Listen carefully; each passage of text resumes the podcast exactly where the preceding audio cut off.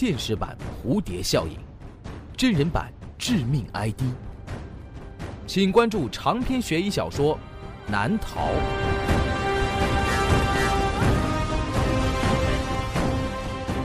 当当、京东、淘宝网上书店均有销售。朱威悬疑工作室荣誉出品。朱威讲故事，雨季系列。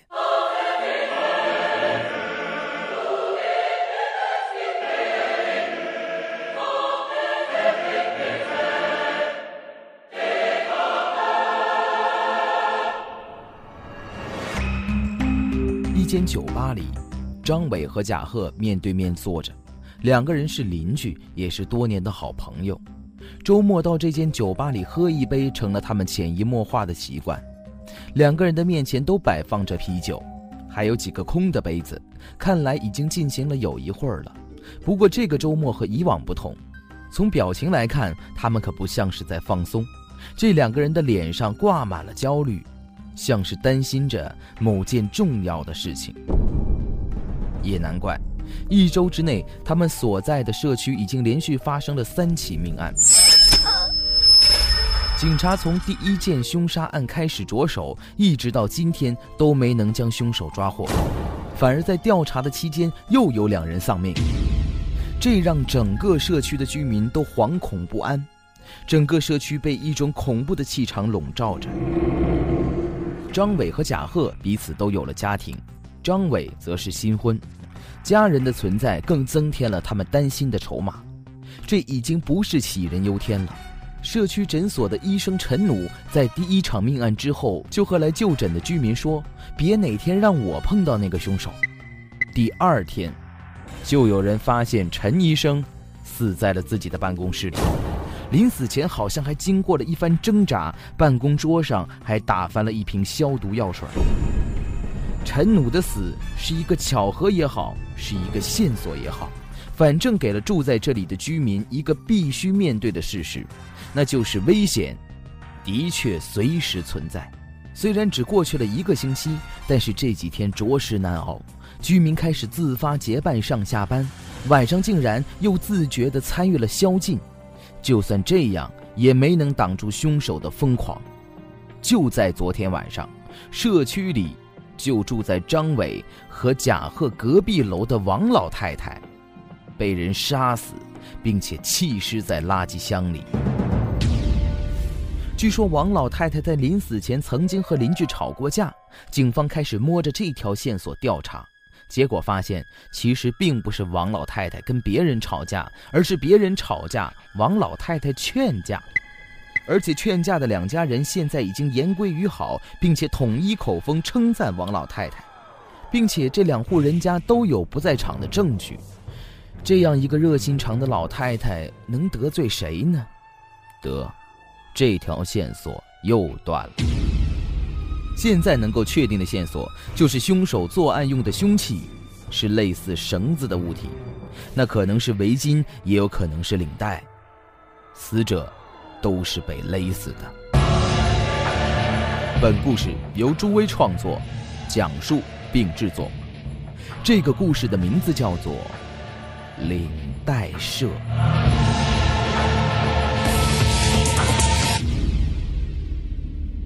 第一个死者是个年轻的女人，这让人胆战心惊的局面也是由她展开的序幕。她死在了自家的门口。这个平日里很少出门的女人，在死后才算是得到了别人的关注。原来这个女人一直在夜店上班，怪不得白天很少看见她出现。第二个就是社区诊所的医生陈努，第三个是王老太太。这三个人串起了这个恐怖的故事，这个故事就像是一场瘟疫，在整个社区蔓延开来。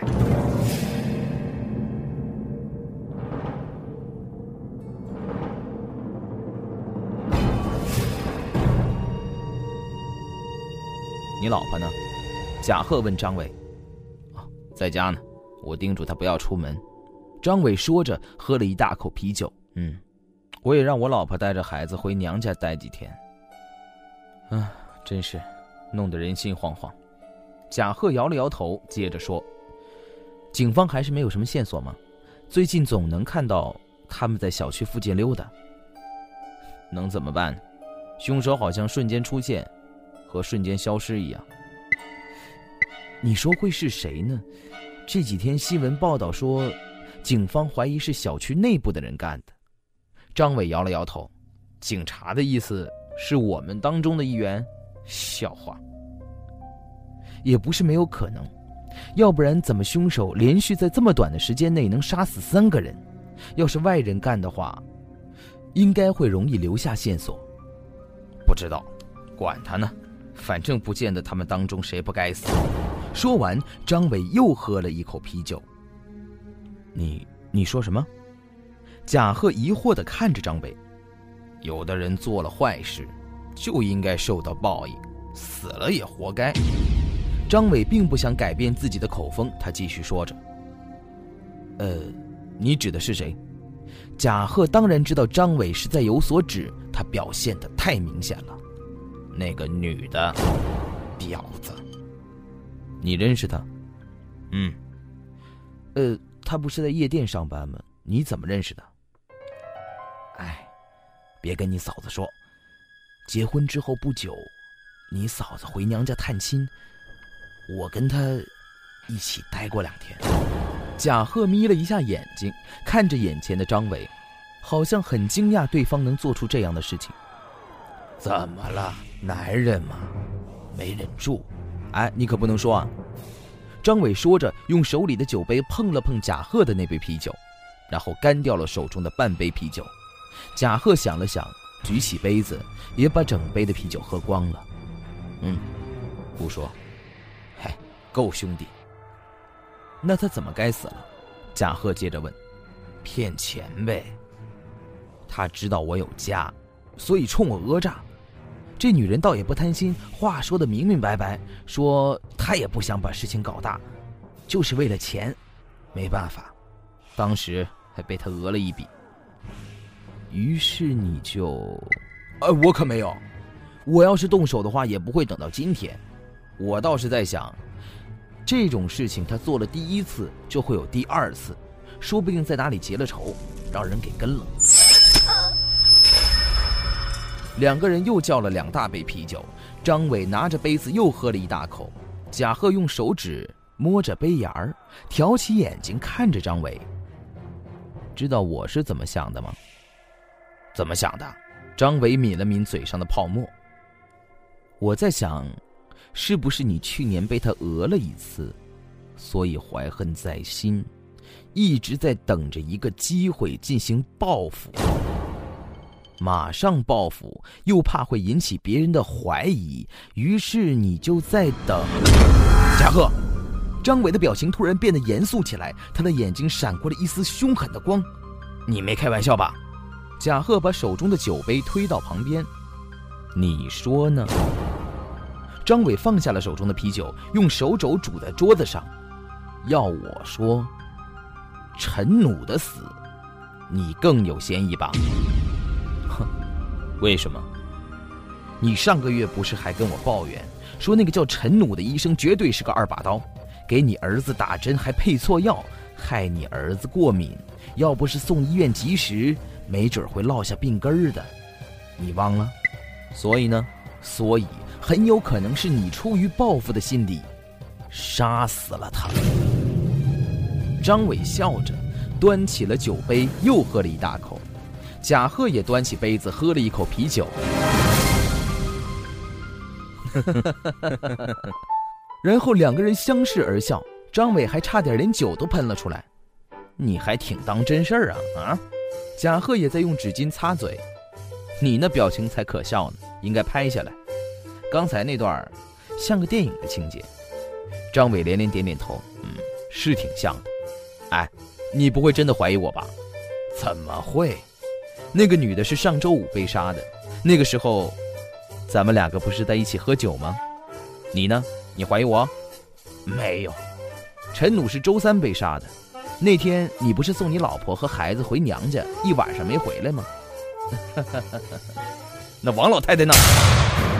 贾贺突然间变了一张脸，严肃地盯着张伟：“张伟腾的站了起来，恶狠狠的盯着贾贺。两个人又笑了起来。张伟侧身离开了桌子。哎，你去哪儿？贾贺边笑边问。上厕所。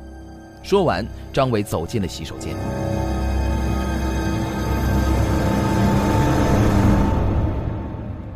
结完账之后，两个人走出了酒吧。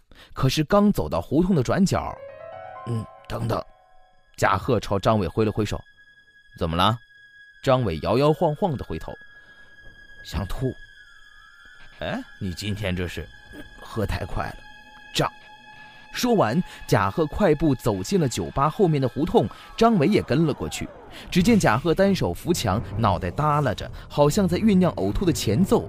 张伟赶紧过去，想拍一拍贾贺的后背，但是突然间，张伟脚下一软，跌坐在地上。紧接着，张伟就感觉天旋地转，一点力气都使不出来。而此时的贾贺。慢慢的站直了身体，放下了扶着墙壁的手，把那只手伸进了怀里，好像掏了一个什么东西出来。然后贾贺慢慢的转过身，张伟的眼睛瞬间瞪大了，那眼神中充满着恐惧，因为他看见贾贺的手里拿着一条红色的领带。怎么了，张伟？说不出话了？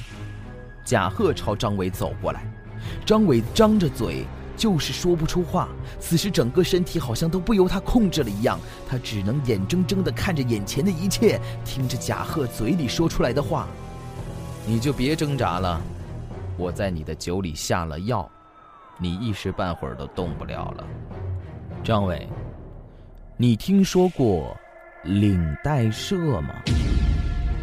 那是一个庞大的社团，一个隐秘的机构。看到我手中的领带了吗？我们每个社员都有一条，并且我们只会用这一条来做事。知道为什么吗？知道领带社是做什么事的吗？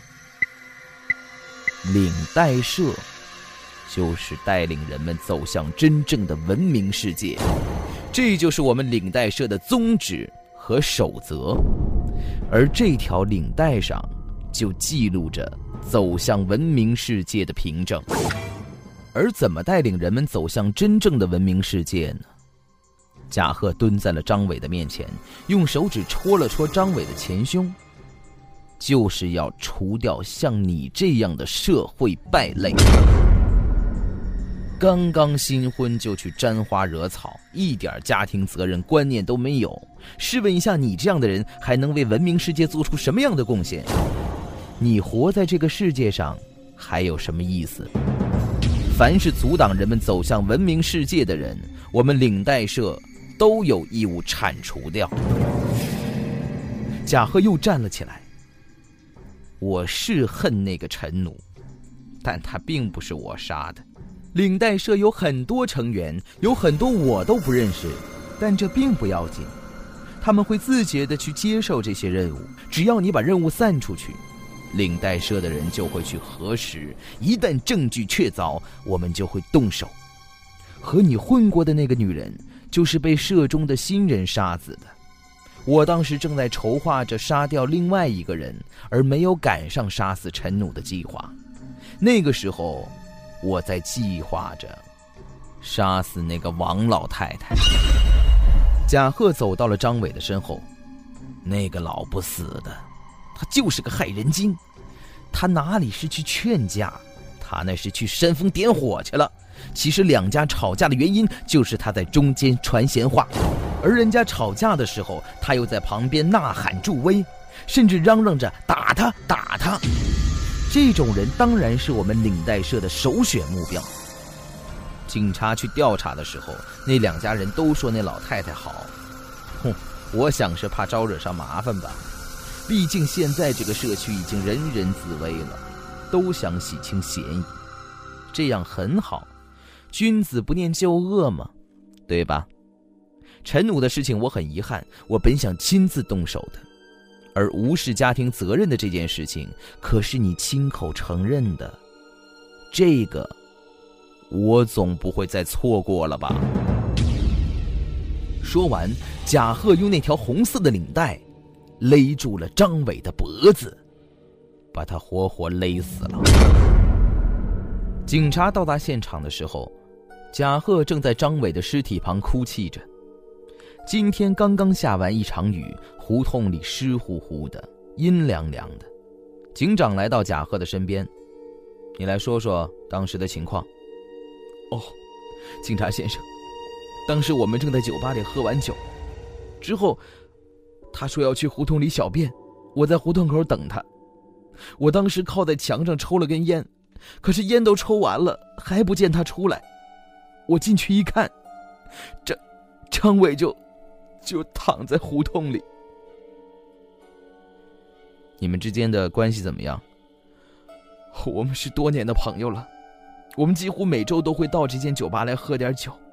谁知道，哎，这周怎么就碰上这种事儿了呢？说完，贾贺又哭了出来。这个时候，从胡同里跑出了一名警察，然后他递给了警长一个东西。贾贺呆住了，因为他看见，那警察递过去的是一条领带，一条红色的领带，而自己作案用的那条还藏在身上。那这一条，是哪儿来的呢？报告，这是在死者外套口袋里发现的，上面还有一些血迹。那名警察说着，警长接过那条红色的领带看了看，又放在鼻子底下闻了闻。哎，怎么会有消毒药水的味道？警长自言自语着，然后他的眼睛突然间亮了起来。当时在他的脑子里应该有个灵感一闪而过，他把领带递给了那名警员，拿去化验一下，看看上面的血迹和陈努的血迹是否吻合，消毒药水的成分也要化验。然后警长。又转向了贾贺，贾先生，据您所知，呃，张伟有没有什么仇人，或者他平时有没有什么癖好？他，贾先生，贾先生，贾贺目瞪口呆，愣愣的看着胡同里张伟的尸体。他想起了那句话：“我们领带社的成员多着呢。”有的，我也不认识。而领带社的领带，那上面记录着走向文明世界的凭证，每个社员都有一条，做事的时候，也都只会用这一条。你平时的所作所为，上了领带社的黑名单了吗？